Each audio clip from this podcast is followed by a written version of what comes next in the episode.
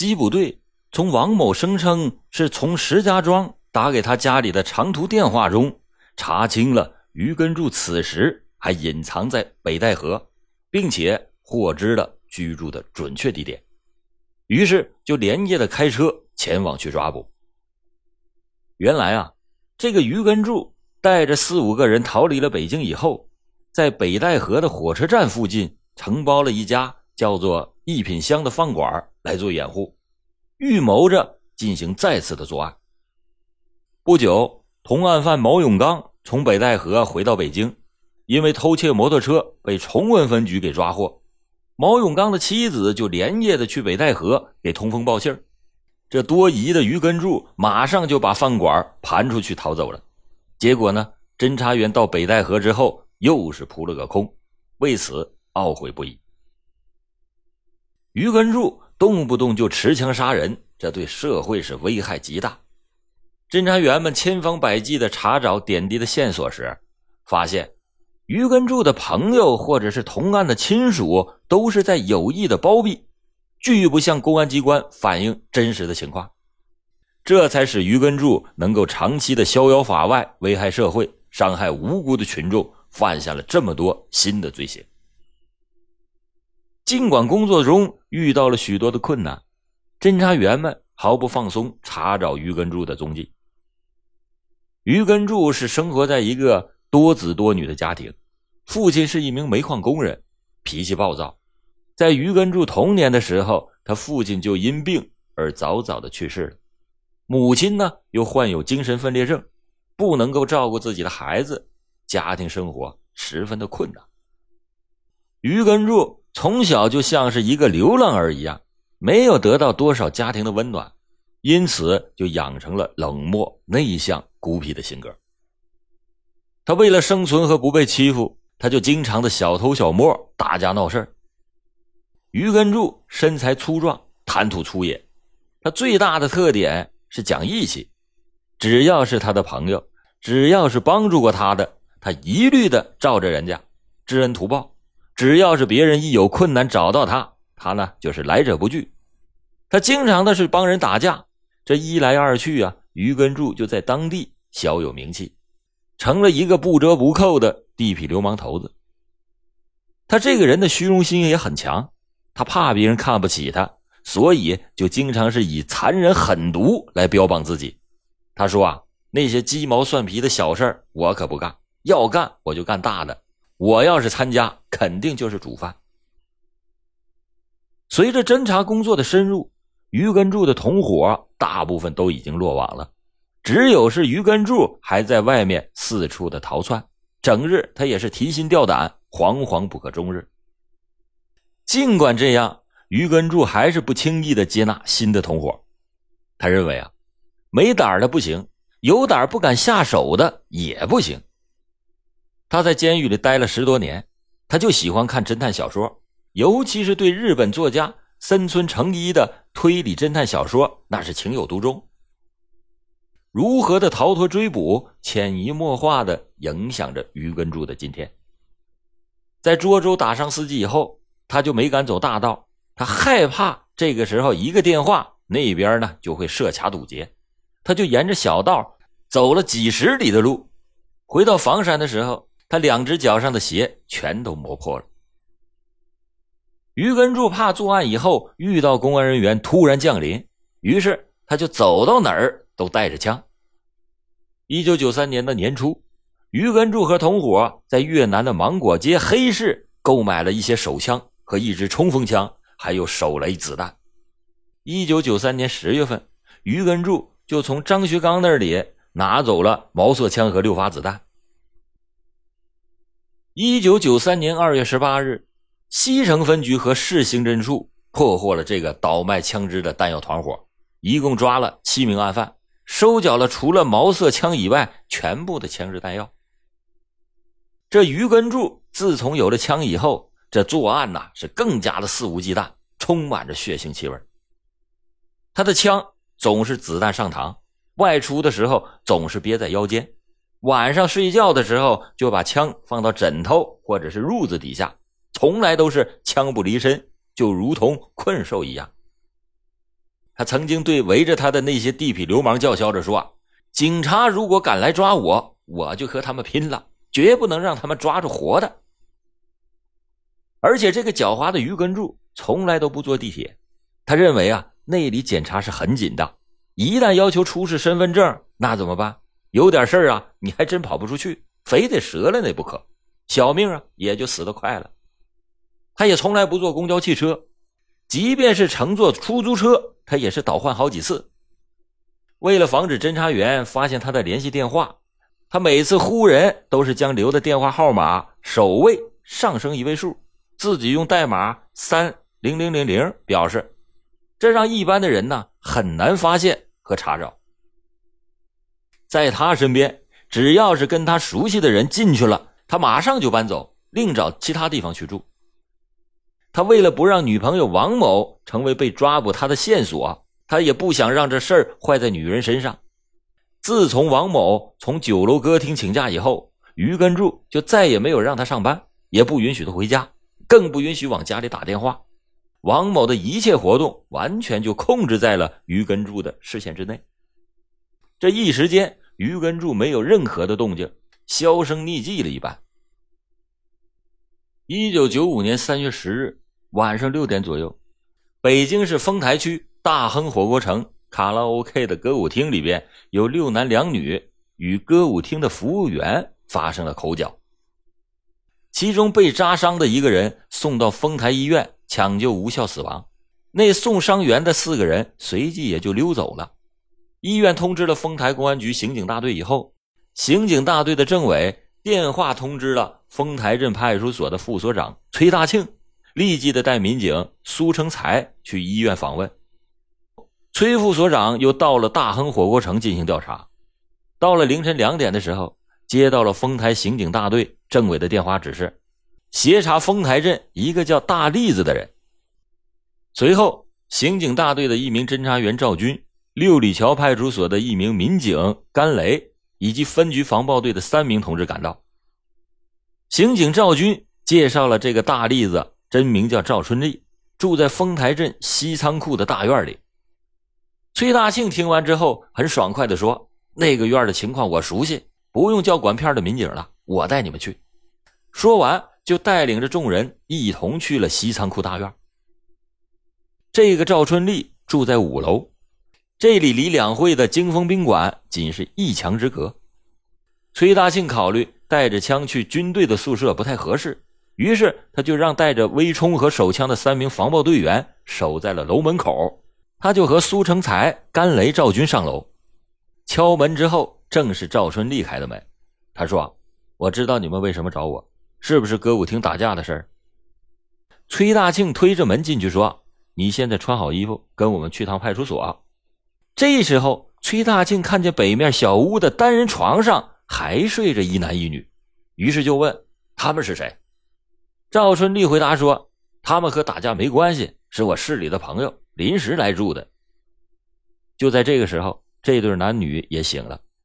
崔大庆就过去盘问，这两个人说：“我们是城里的，晚上跟朋友喝点酒，听会儿歌，晚了就回不去了，于是就睡在这儿了。”崔大庆出于职业的敏感，觉得这个刺青男很可疑，于是就说：“我不管你们有没有关系，你们两个人也穿上衣服，一起去公安局。”那个刺青男倒是也没说什么，从床上爬起来，慢慢的穿衣服。崔大庆和民警甘雷就先带着赵春丽下了楼，留下赵军和苏成才两个民警等着那对男女。因为那个年轻的女人衣衫不整，赵军和苏成才才没有靠得很近，站在了几米之外卧室门口看着他们。可是，突然之间发生了一件大家谁都没有想到的事情：那个刺青男突然就从枕头底下掏出了一把手枪。然后抓住那个女人，用力的推向了两个民警。赵军和苏成才是被那个女的撞得向后跌倒，刺青男就趁着这个机会冲出了大门，狂奔而去。两名民警迅速的反应过来，赵军呢一把就抓住了那个女人，把她给制服了。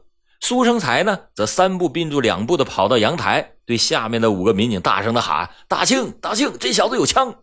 然后就飞奔出门追了过去。对方有枪，苏成才是手无寸铁，敢追出去，那绝对是需要一定的胆量的。崔大庆听到这声高喊以后，也顾不上自己手上没枪，他就和民警甘雷两个人就从一楼往上追。这个时候，刺青男已经跑到了二楼，他看到崔大庆和甘雷追了上来，这无奈之下只好回头又往三楼跑。可是楼上的赵军、苏成才也追了下来，这歹徒实在是无路可走了，被迫咬着牙开始往下硬冲。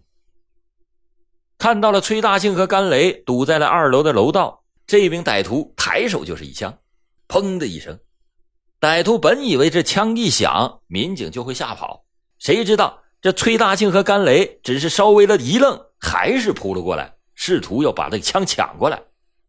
歹徒见状，对着民警砰砰又开了两枪，一枪击穿了甘雷的左肩，另一枪则击穿了崔大庆的头部。崔大庆仍然是扑到了歹徒的身上，甘雷也带伤，用右臂抱住了歹徒，三个人就滚成了一团。半分钟以后，拿枪的防暴队员也冲了进来，用手枪指着歹徒的头部，协同赵军、苏成才一起才把他给制服。并且缴获了歹徒的一把毛瑟手枪，里面还有三发子弹。民警们急忙把头部中弹的崔大庆副所长送到了医院进行抢救，但是因为伤势过重，还是英勇的牺牲了，年仅三十六岁。一个小时后的查证，歹徒拿的那把枪正是九四幺零幺四北京市房山区那个加油站抢劫杀人案的作案用枪。这个不明身份的男青年，就是全市通缉了将近一年的在逃杀人犯于根柱。那名女青年就是他的女朋友王某。一九九五年三月十一日晚上九点，北京市公安局预审处三科三幺零预审室正在进行着审讯。预审员问：“你因为什么被抓？”于根柱说：“我把警察打了。”预审员又问：“那你把详细的情况谈一谈？”这上了手铐脚镣的于根柱瘫在椅子上不说话。猛然间，他一低头，预审员警觉起来，就严厉的问道：“你要干什么？”只见到这时，只见于根柱是满嘴是血，他把自己的舌头给咬伤了，已经没办法说话。审讯就此中断。上级指示，此案必须是从快审结。于是预审处接着是连夜突审。于是就把周末已经下班的同志都传呼来。老预审员周进平对这个于根柱并不陌生。一九九四年五月严打的时候，在审理朱志刚、张学刚、王铁明案件的时候，三名案犯都供出了于根柱的盗窃、抢劫、杀人等等的恶劣行为。案件的主犯于根柱的手上有数条人命。这一次又丧心病狂地杀害了追捕他的公安干警，预审人员个个义愤填膺，但他们深知感情代替不了法律，只有从快的查清于根柱的余罪，使他受到法律的严惩，才能告慰英灵，缅怀战友。没想到这审讯刚刚开始，于根柱就咬舌自残，身背数起人命案，还有悬案待查证，这咬伤舌头。自然是无法供述，给案件的审理也带来了困难，同时也是对正义审讯的一种示威。于根柱紧闭着淌血的嘴巴，脸部已经疼痛的开始扭曲。周进平就及时的请来医生为于根柱进行诊治。于根柱的舌头是在中部给咬裂了，然后被缝了七针。面对于根柱舌中部咬裂、被缝合七针的抵触抗拒。预审员是反复的做工作，预审员就说：“你说你这是何苦呢？你这不是自己找罪受呢吗？事情已经到了这个地步，你这样能解决什么问题？你在犯罪的道路上是越走越远。为了你所谓的哥们义气，就去杀害那些连名字你都叫不出来的无辜人。到了今天，你就不能自己总结一下自己吗？”就这样，几个小时过去了。于根柱的眼珠转动了几下，他那颗冥顽不化的脑袋点了几下，到了第三天，于根柱已经能开口说话了。他说：“啊，我不是对你们提审有怨有仇，我知道自己罪重，也没什么可说的，只是等着死了。可是回头一想，你们说的也对，我这才三十多岁就走到了今天的绝路上，还有什么可以扛的呢？我肯定是要下地狱的。我想啊，你们肯定也得打我一顿出出气，可你们还是这么管我，把我当人看。就这样。”于根柱就开始用他那还不灵活的舌头交代了一桩桩、一件件的血案，还供述了过去从来没供述过的两起杀人案、一起重大抢劫案、一起重大盗窃案。经过侦查核实，于根柱先后一共盗窃数十起，仅起获的一小部分赃物就价值三十余万元，抢劫杀害了九人，重伤四人。在审讯结束的时候。预审员再次的问他：“你为什么要向警察开枪？”于根柱说：“我知道我犯的罪不能饶了我，我就想跑。可是，可是你们那些警察上边的往下冲，下边的往上跑，堵我的路。于是我就先开了一枪。我的意思是告诉他们，我这是真枪。可是没有一个人躲的。过去我只在电影、电视上见过不怕死的警察，我觉得那都是假的。这回。”可撞着真的了，我就是为了求生，可他们每个月就挣个三五百，干嘛这么玩命啊？值得吗？预审员义正言辞的说：“谁不珍惜生命？人民警察的生命更是金不换，敢用生命和鲜血捍卫正义，换取社会安宁，值得。就这一点，你呀，你永远都不会理解。警察崔大庆牺牲的时候，他的儿子才五岁。”那时候他儿子还小，根本就不明白他爸爸是怎么了，老是问他爸爸什么时候回来。于是他妈妈总是流着眼泪跟他说：“爸爸是出差了，要很久以后才能回来。”可是等了几天以后，崔大庆的儿子闹着要去爸爸单位找他，妈妈就默默的流泪。过了几个月之后，崔大庆的儿子好像突然就明白爸爸不可能回来了。于是就大哭起来，从此以后就再也没有问过妈妈。等崔大庆儿子长大以后，也当上了警察，而且还是在爸爸当时所在的派出所进行实习。像崔大庆这样的警察，就应该享受国家最高的待遇。无论制度是怎么样，为了抓歹徒而牺牲的警察，毫无疑问，那都是保护人民的英雄。经常有人说岁月静好，哪有什么岁月静好？其实不过是你不知道，还有像崔大庆这样的警察们不畏生死，替你负重前行，才有今天幸福安定的生活。好了，感谢您今天收听老欧讲答案，老欧讲答案，案案都惊魂。